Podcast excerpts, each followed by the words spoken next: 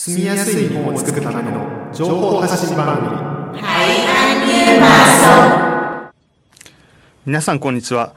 えー今回はベトナム夢神戸のアイントゥーと林孝也が日本に役立つ、えー日本に暮らすベトナム人に役立つ情報をお伝えします Xin chào quý vị và các bạn. Anh Thư và Hayashi Takaya của Việt Nam yêu mến Kobe xin được tiếp tục chia sẻ những thông tin hữu ích cho người Việt hiện đang sinh sống tại Nhật Bản trong chương trình ngày hôm nay. はいということで前回2023年7月の番組では日本の七夕の日とベトナムの七夕の日についてお伝えしました Trong số phát sóng lần trước thì chúng tôi đã chia sẻ về ngày Tanabata của Nhật và lễ thất tịch ở Việt Nam.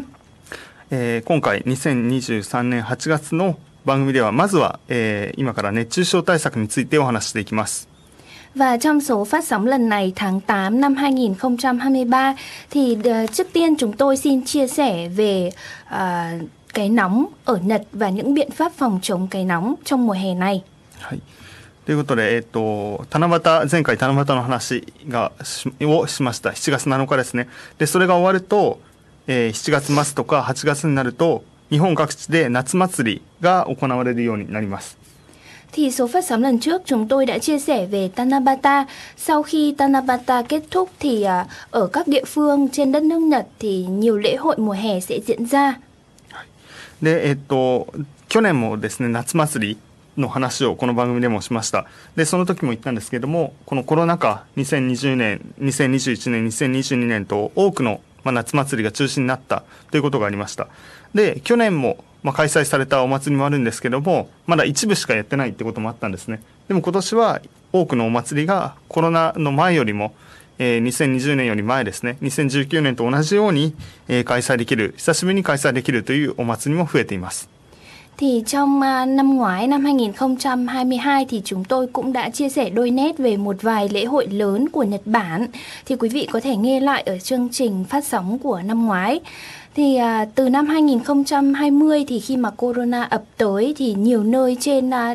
đất nước Nhật Bản không thể tổ chức các lễ hội mà theo thông lệ thường xuyên. Thì năm ngoái năm 2022 thì có một vài lễ hội đã được tổ chức trở lại. Còn à, sang năm nay chính thức là năm 2023 khi mà corona đã dần dần kết thúc và à, chúng ta có thể khỏe mạnh trở lại rồi thì nhiều nơi trên à, đất nước Nhật đã diễn ra các cái lễ hội như thường năm. で大きなお祭りだけじゃなくて、えー小さなお祭り家の近くでも小さな公園とかがあったらそこの地域に住んでる人がお祭りをやるっていうこともありますね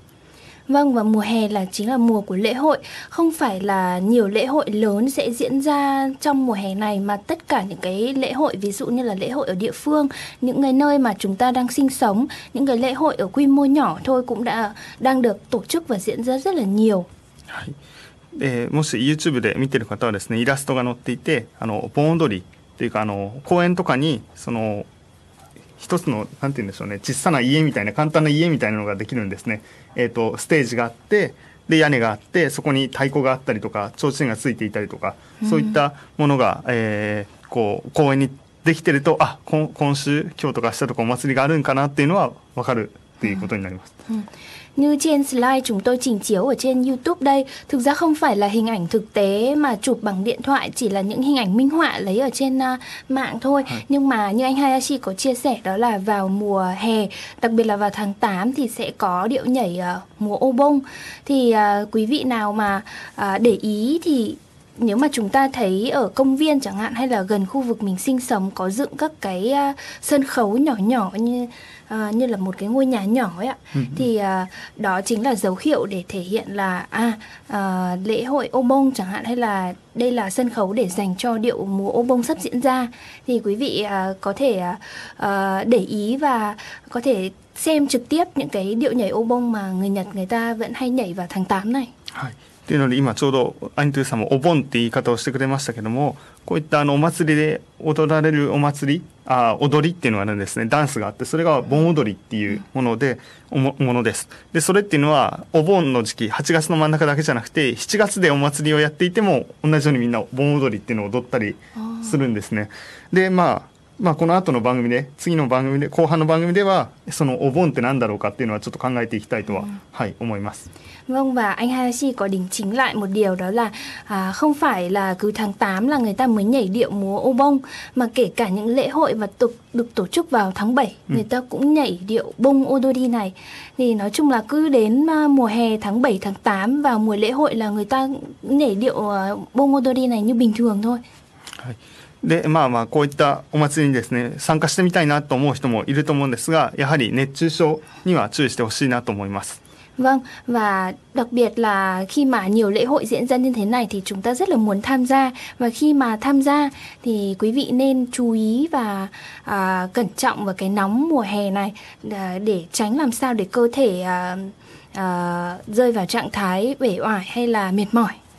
例えばですね帽子昼間から出かける場合は私も こういったつばのある帽子をかぶったりしてますね、あの首も涼しいですね。後ろのつばがあるので前だけじゃなくて全部の耳とかもああの涼しくなるような帽子をいつもかぶったりしてます。Đúng rồi ạ, như anh hai chị có mang tới một cái vật dụng đó là cái mũ mà anh ấy hay sử dụng vào mùa hè. Tức là mũ này thì mình nên mua những cái mũ mà có cái vành rộng để có thể là vừa che được cả ở phần trước lẫn phần sau gáy để giúp cho à, cái à, đầu của chúng ta không à, bị tiếp xúc quá nhiều với cả ánh nắng à, chói chang của mùa hè đúng không ạ? Anh Tư sống nani cả Em thì có sử dụng một cái ô. À, một cái ô gọi là ô để chuyên đi nắng từ cái ô này thì quý vị có thể mua ở bất cứ cửa hàng nào mà uh, đồ uh, văn phòng phẩm hay là cửa hàng quần áo nào cũng có bán thì cái ô này thì khi mà mua thì em có để ý là để uh, chống tiêu UV và chống uh, ánh nắng uh, mạnh vào mùa hè thì em sẽ mua cái loại này để chuyên đi nắng ということで、えっと、日傘ですね傘の中でもその、 えー、太陽から身を守るために雨が降った時のためじゃなくて、うん、そのやっぱり太陽を避けるために使う日傘っていうのを買って使ってるということですね。ベトナムで使ってる人いますか？日傘って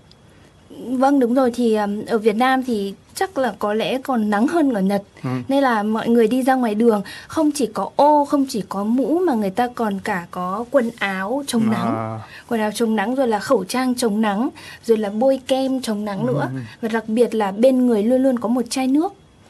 để đi đâu đấy thì có thể bổ sung nước ngay lập tức để chống mất nước. ああ、確かにそうですね。ベトナムの人の方がそうやって暑さ対策は得意かもしれないですね。でもまあ日本でも気を抜かずにいろいろ気をつけてもらえたらなと思います。えー、ということでですね、皆さんも水分補給と夜出かける時もしっかり水を飲むっていうこととですね、えー、そういったことを気をつけて、まあ、この夏を楽しんでもらえたらなと思います。Đúng rồi ạ, quý vị à, nên à, chuẩn bị thật là kỹ càng trước khi ra ngoài các cái vật dụng bên mình này, rồi là chuẩn bị cả nước uống ngay cả khi đi ra ngoài vào buổi tối thì chúng ta cũng cần mang nước đi theo để à, uống nước ngay lập tức khi mà thấy khát. Ngoài ra thì cũng cần chú ý đến bữa ăn và giấc ngủ nữa đúng không ạ? Ừ, ừ, à, そうですね。しっかり寝ることですよね。 で、しっかり食べることっていうこともとても大切ですね。Vâng, biết là mùa hè này là nóng nực này rồi là khó ngủ hay là chán ăn nhưng mà quý vị cũng nên uh, chuẩn bị sẵn những cái phương thức để đối phó với cái nóng đấy. Hãy ăn ngủ thật là tốt để có thể chuẩn bị cho mình một cái sức khỏe để đi chơi lễ hội đúng không ạ? はい。そうですね。では、はい。ここまで、えー、熱中症対策についてお伝えしました。 Vâng và phần đầu tiên này của số phát sóng hôm nay thì chúng tôi đã chia sẻ những biện pháp để phòng chống cái nắng trong mùa hè và hy vọng quý vị có thể uh, uh, tham khảo ngoài ra và uh, chú ý đến cái việc bảo vệ sức khỏe khi ra ngoài.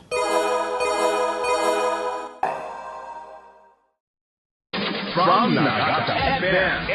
FM 101.